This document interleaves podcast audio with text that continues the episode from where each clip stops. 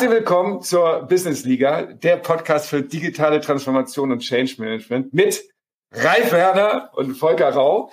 Ähm, heute begrüßen wir dich, lieber Zuhörer, zu Spieltag 2 mit dem Thema USA, Deutschland, zwei unterschiedliche Spielsysteme beim Umgang mit Change. Und für dieses Thema haben wir in unserer Kommentatorenbox hier in Essen live zugeschaltet Ingo Zamperoni. Ingo, von unserer Seite noch einmal ein herzliches Willkommen und schön, dass du da bist ähm, und dir für die Business Liga Zeit genommen hast.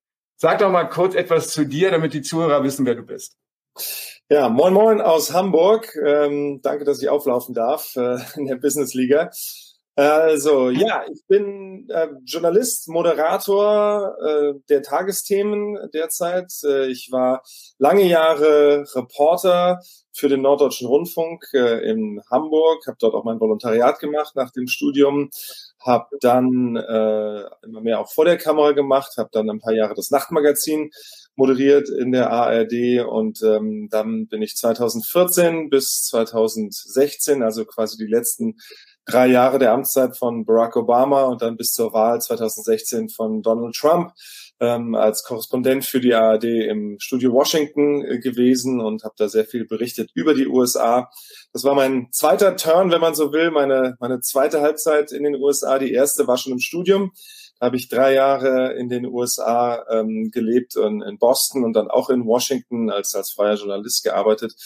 Und insofern äh, eine ziemlich enge Beziehung auch zu den Vereinigten Staaten von Amerika. Ich habe auch meine ganze Kindheit schon so eine gewisse Beziehung dazu gehabt. Ich bin in Wiesbaden geboren und aufgewachsen, ziemlich äh, in der Nähe, also zwei Straßen weiter eigentlich, äh, um die Ecke quasi von einem amerikanischen Soldatenhousing.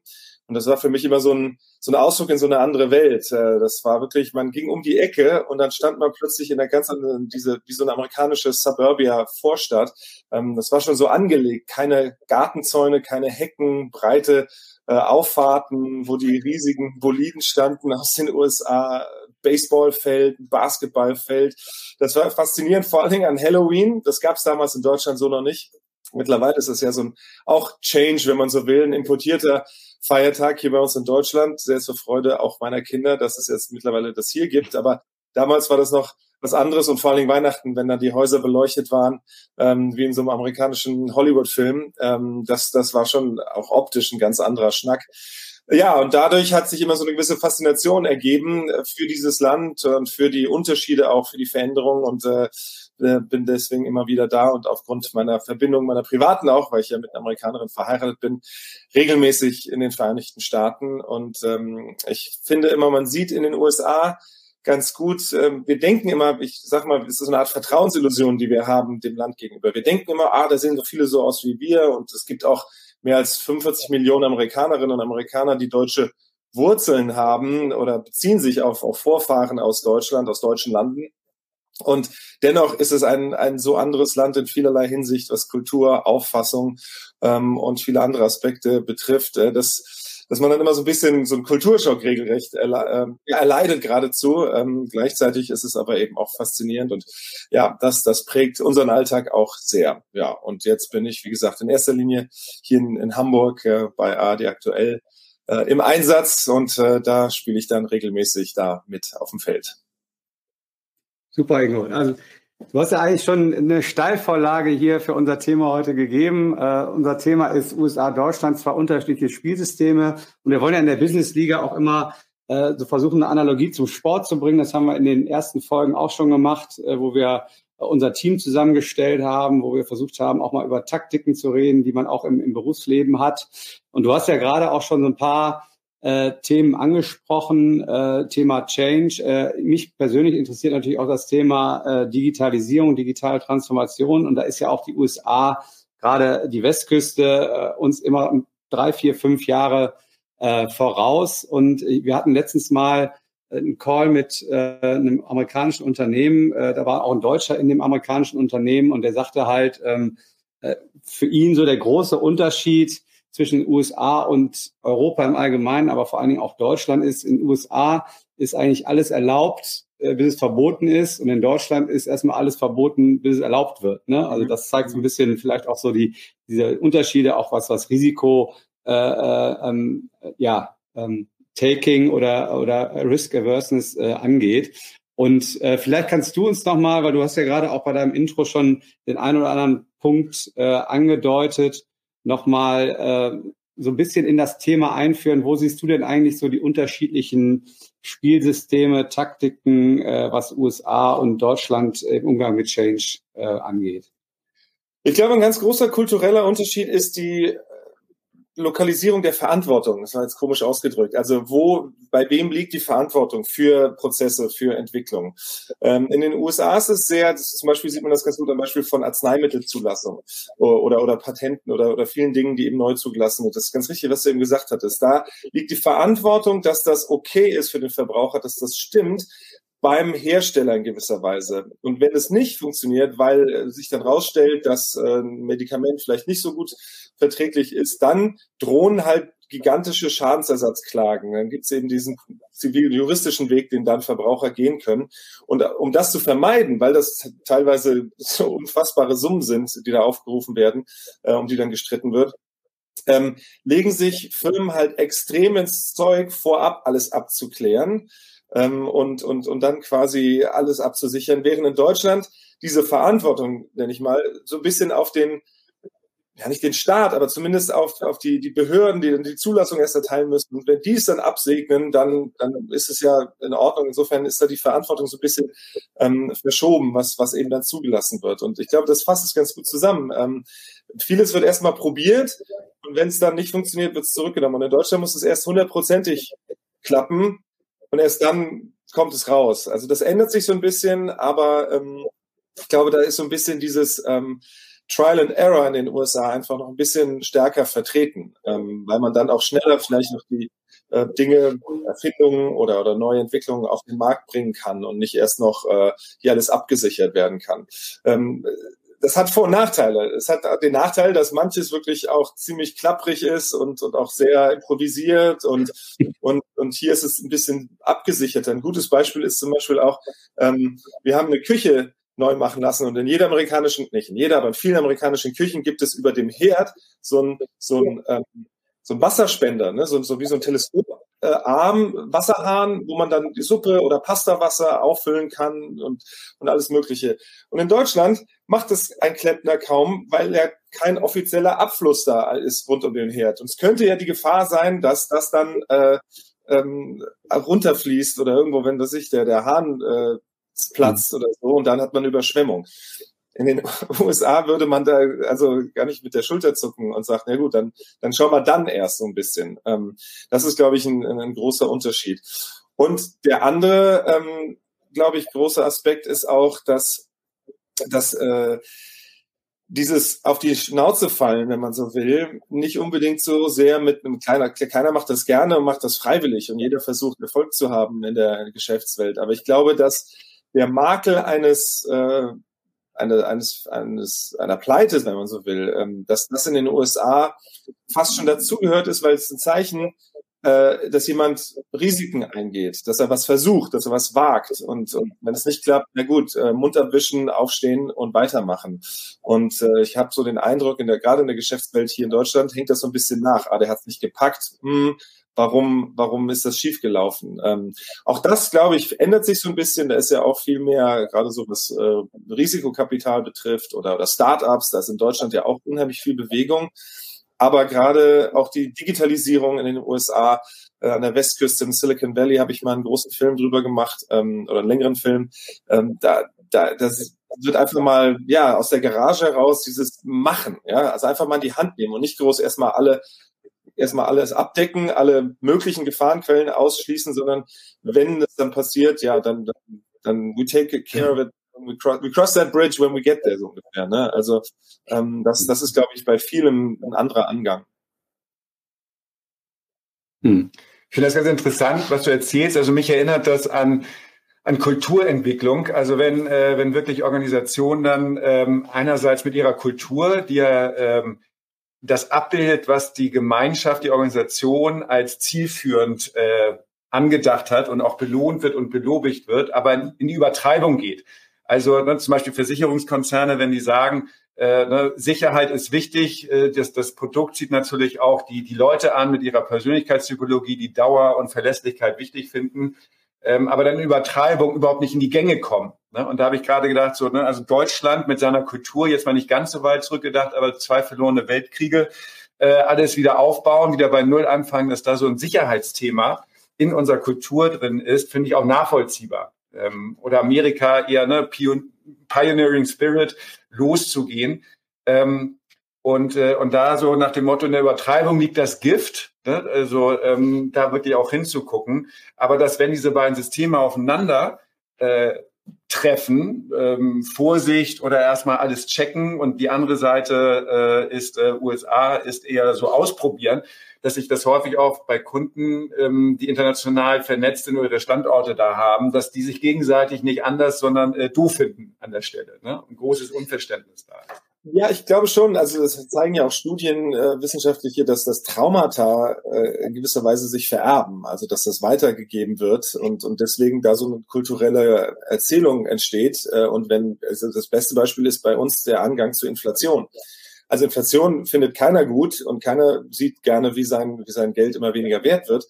Ähm, auch in den USA ist das gerade ein ganz aktuelles Thema. Äh, da ist, glaube ich, die bei acht Prozent derzeit. Das ist natürlich ein Riesenthema auch für den Präsidenten Joe Biden. Ähm, aber bei uns in Deutschland nach den Erfahrungen, weil, weil du zwei Weltkriege angesprochen hast, ähm, Volker, das ist ja diese Hyperinflation und was daraus folgte, diese Unsicherheit, dass dann alles über Nacht nichts mehr wert ist und dass es weg ist, das hat sich, glaube ich, sehr vererbt und, und ähm, dass wir eben sehr auf diesen Sicherheits- und diesen Spargedanken haben. Ähm, in den USA beispielsweise ähm, ist da viel mehr das ganze System auf Kredit, auch nach dem Motto, ich, ich, ich nehme was in die Hand und das zahle ich dann zurück, ausgerichtet. Ich sage nicht, dass das besser ist. Ähm, wir sehen ja, wir haben ja gesehen, 2007, 2008, wozu das geführt hat, zu einer weltweiten Krise, Wirtschafts- und Finanzkrise, eben weil das mhm. ganze System so auf Kredite ausgelegt war, wo viele, die eigentlich keine Kreditwürdigkeit und Bonität hatten, äh, große Summen bekommen haben äh, für ihre Immobilien und dann ist das Ganze zusammengekracht wie ein Kartenhaus.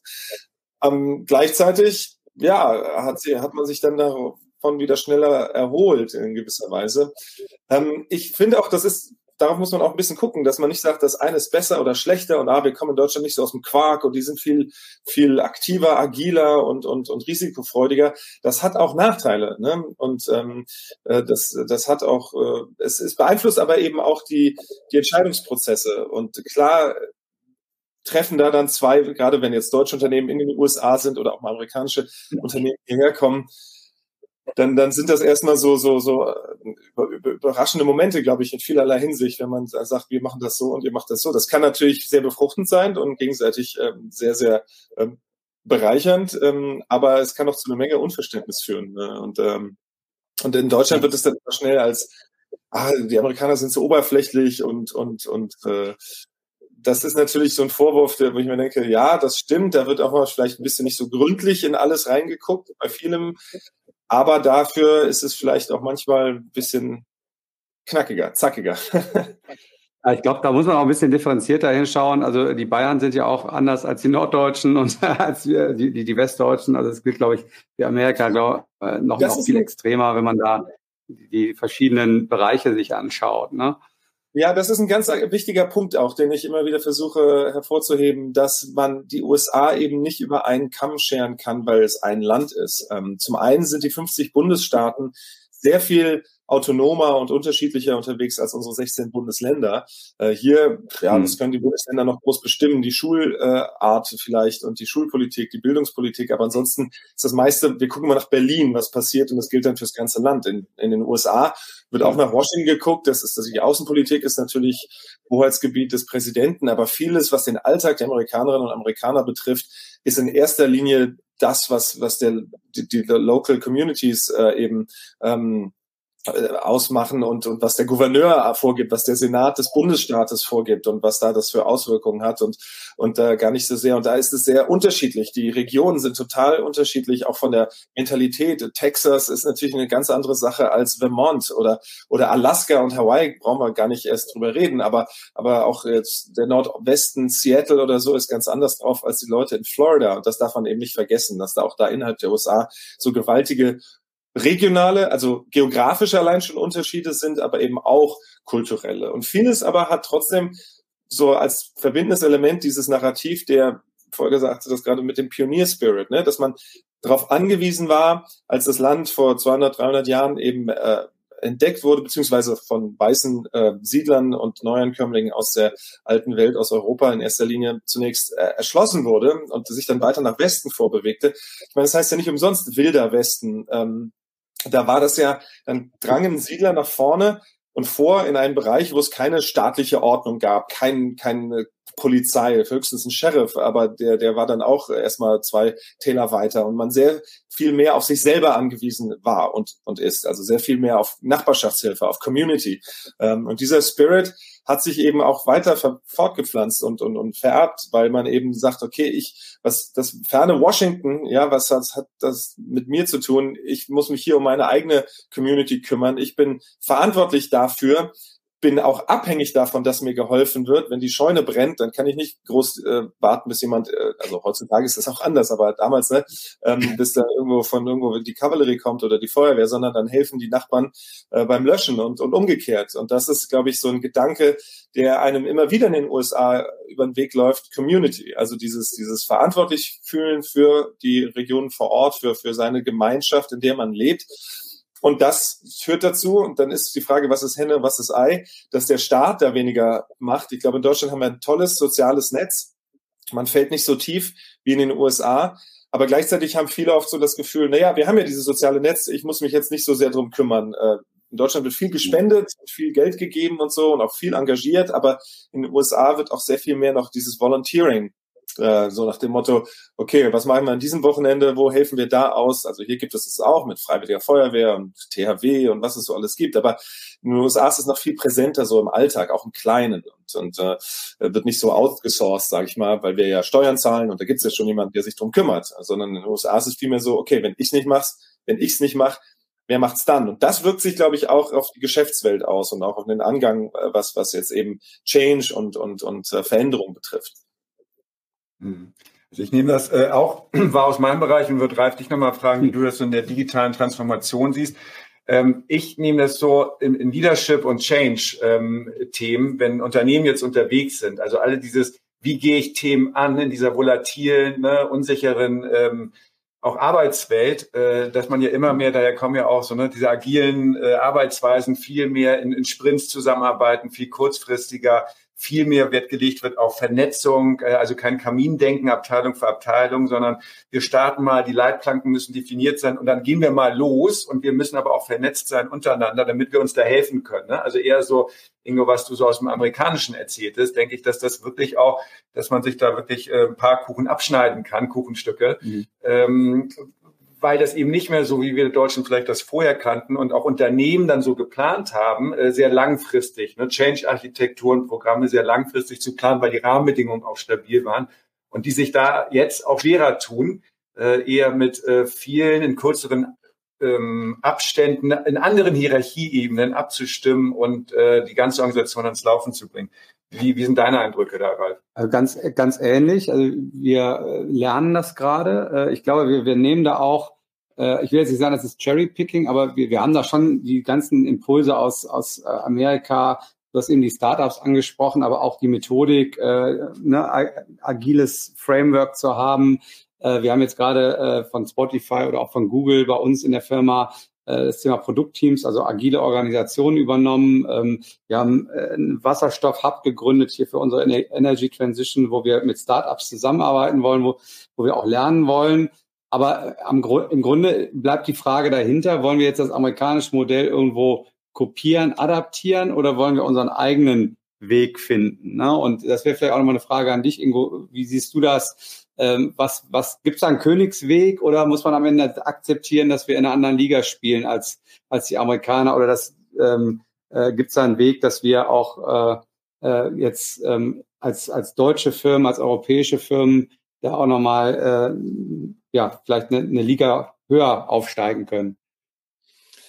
Also ich glaube, wir brauchen uns da gar nicht verstecken in Deutschland. Ich glaube, wir haben eine Menge, unfassbar, gerade so im mittelständischen Bereich haben wir eine Menge äh, Champions League äh, sage ich mal. Also diese Hidden Champions, ja, wenn ich mir angucke, in welchen Bereichen, gerade so eben auch im Maschinenbau oder so. Aber da, das, das ist schon ein gutes Beispiel, Maschinenbau. Ne? Wir haben sehr viel so Hardware und, und, und Produktion, was das betrifft. Ähm, da sind wir wirklich, äh, glaube ich, führend.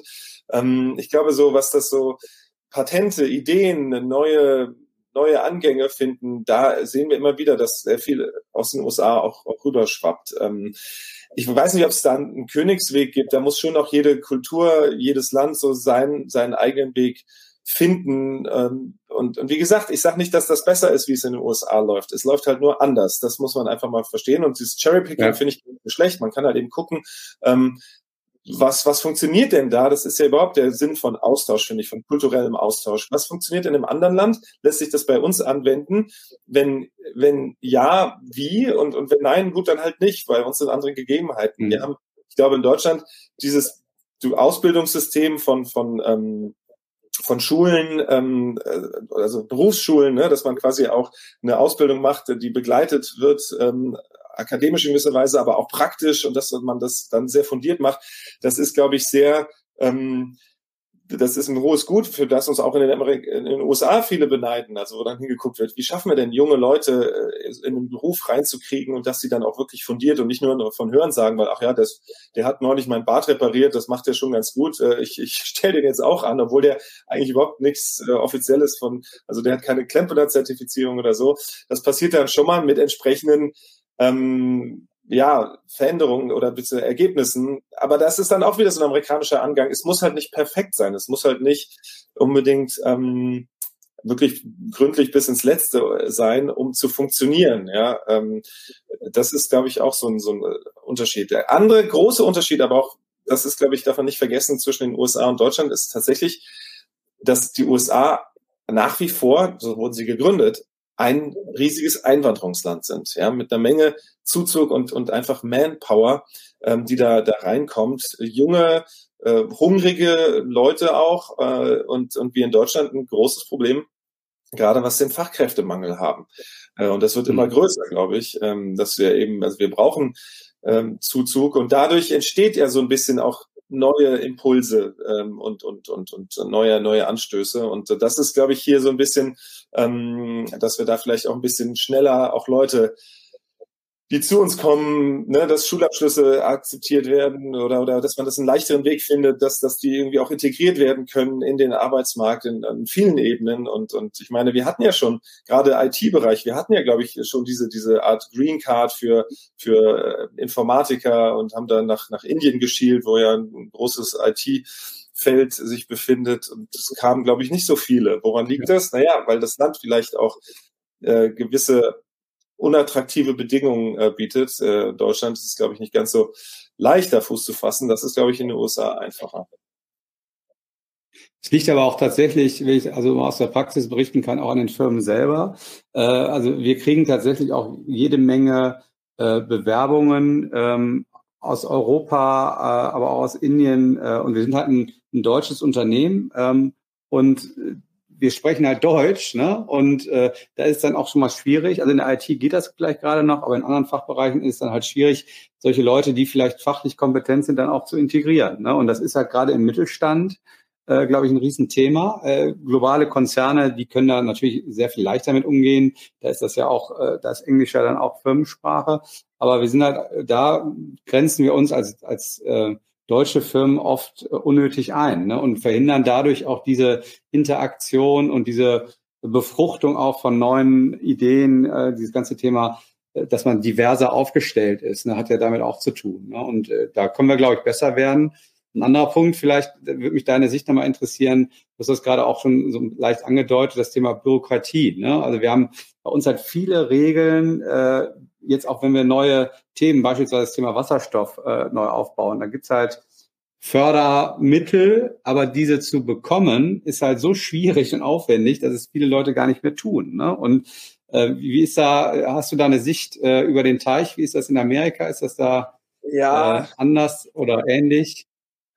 Ja, also äh, ich glaube, jedes Land kämpft mit Bürokratie. Also ähm, das ist in den USA teilweise äh, Hanebüchen auch äh, und, und was man dafür ähm, für Wege auch gehen muss und und und äh, da da man kein Personalwesen, also Personalausweiswesen hat, kein Meldewesen hat, ja, man kann in den USA von jetzt auf gleich seine Sachen packen in einen anderen Staat ziehen und kein Mensch kriegt das mit, ja, das ist halt anders als bei uns in Deutschland.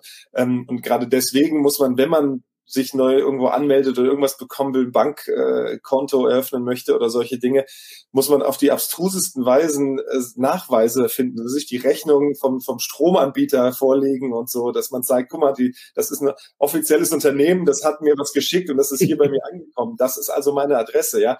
Das sind auch so ähm, Dinge, wo man auch denkt, hey, das kann doch gar nicht sein.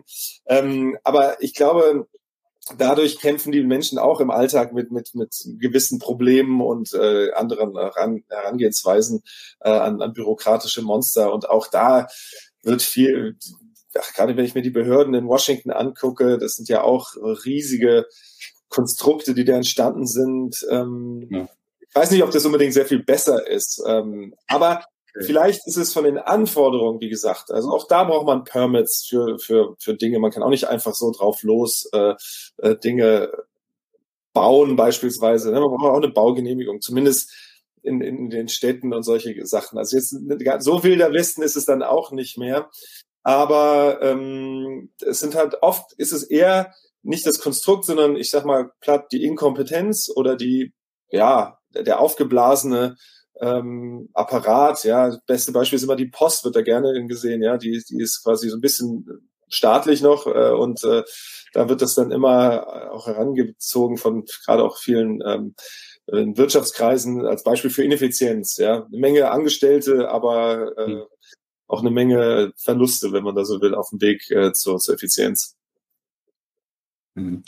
Ähm, Ingo Reif, ich würde mal so mit Blick auf die Zeit ähm, nochmal fragen, ob ihr äh, ein inhaltliches Thema noch habt oder eine Frage, kurz und knackig, ähm, weil wir ansonsten nochmal so auf ein Abschlussstatement äh, eingehen würden ähm, vor Beendigung des, des Podcasts. Ja. Ähm, Gibt es da von euch beiden noch was, was, was ihr also äh, vielleicht Ingo nochmal deine Erfahrung. Äh, wir hatten eben ganz kurz das Thema äh, Startups ähm, gestriffen.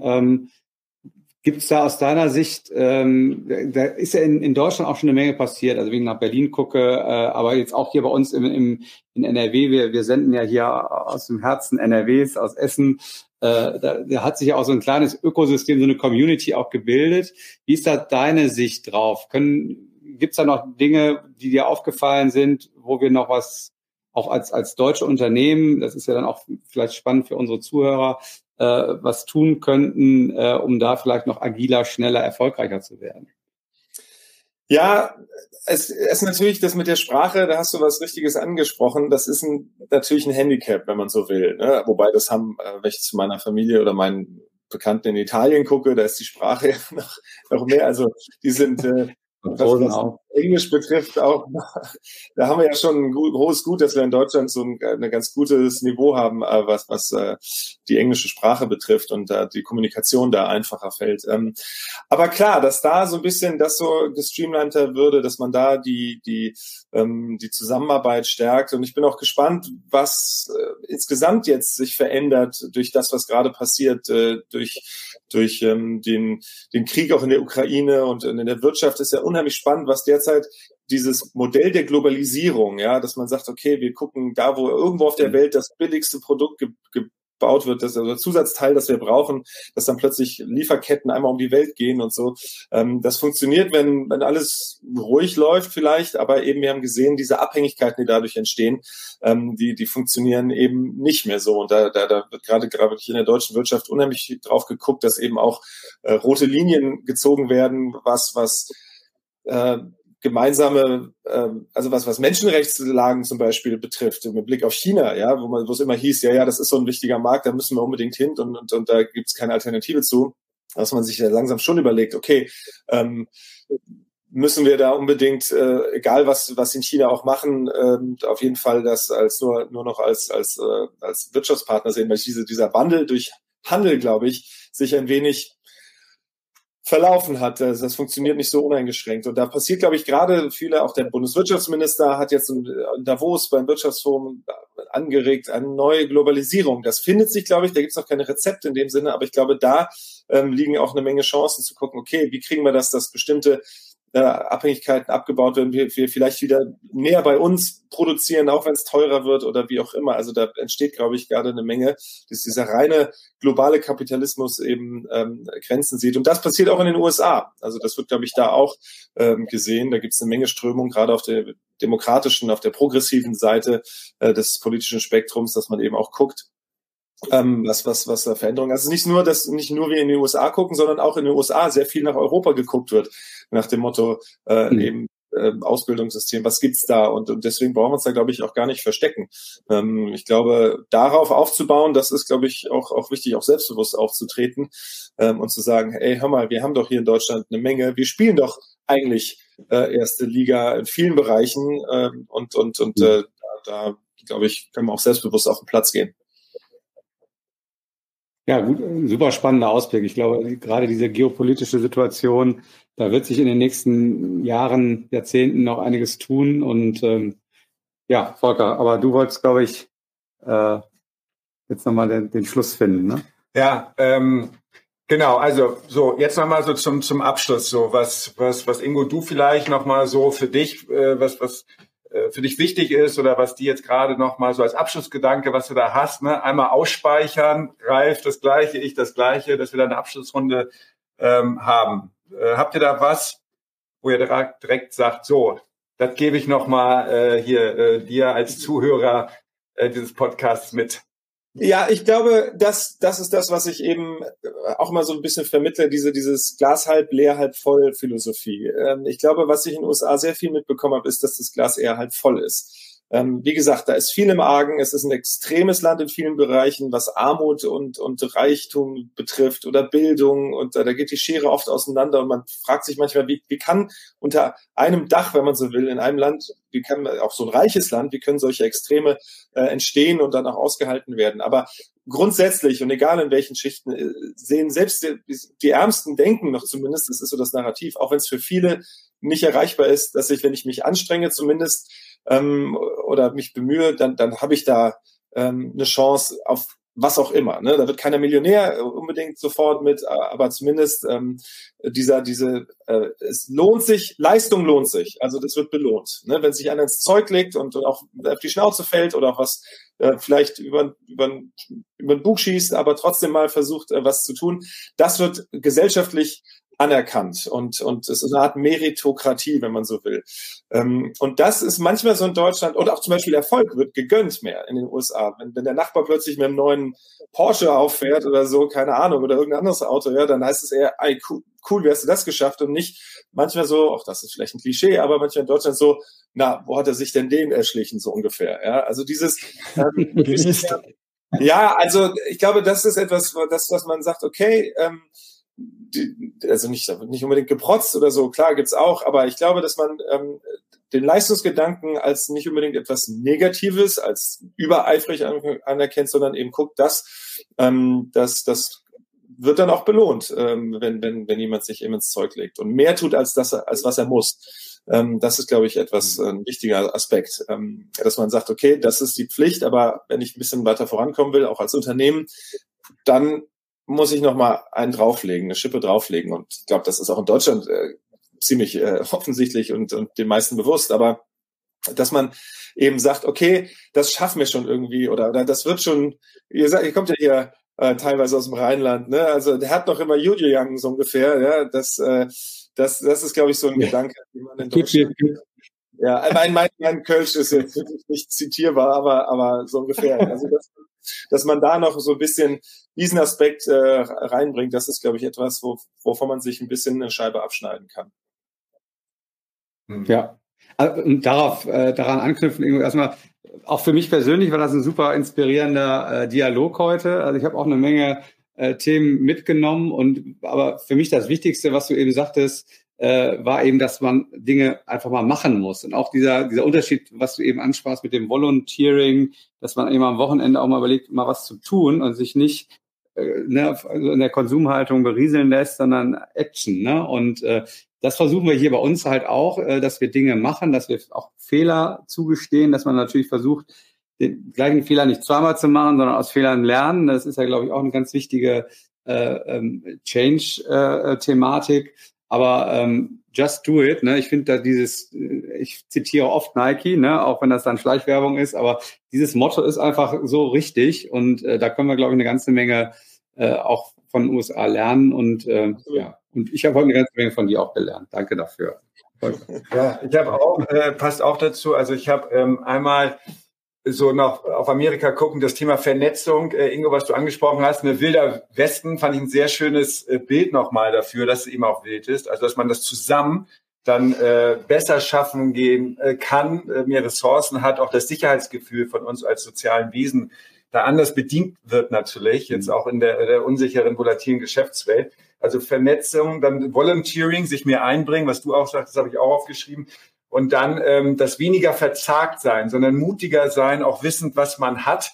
Ähm, ja. Und das nochmal mehr so reinbringen bei sich in den Kopf, dass das ein Fund ist, mit dem man auch in einen Change-Prozess oder äh, die digitale Transformation reingehen kann und ja nicht nichts hat, genau. sondern das mehr ins Bewusstsein zu bringen. Genau. Das ist ein guter ja. Punkt, genau. Wir, wir kommen ja schon auf einem sehr, von einem sehr hohen Niveau. Das ist ja nicht so, dass wir bei ganz Null anfangen. Wir haben ja schon eine Menge ähm, Kissen um uns herum gelegt, sag ich mal, auf die man dann auch fallen kann. Und klar, keiner stürzt gerne und, und auch selbst auf dem Kissen landet man hart, aber, aber da so ein bisschen dieses Zuversichtliche so ein bisschen ausströmen. Ähm, und das ist, glaube ich. Genau. Und auch, und auch Selbstbewusstsein, ne? Also ja. das ist, glaube ich, auch wichtig. Ja.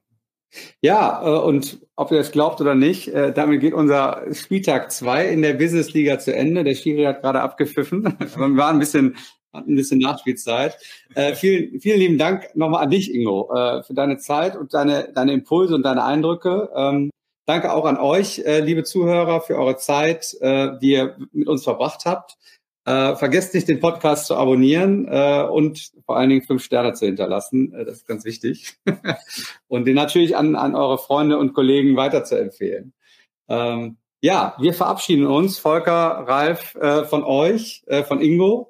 Äh, und äh, für heute aus der Kommentatorenbox hier im Stadion an der Kallenbergstraße im schönen Ruhrgebiet. Bleibt gesund, Sport zum Gruß und bis zum nächsten Spieltag. Macht's gut. Macht's gut. Tschüss. Tschüss. Ciao.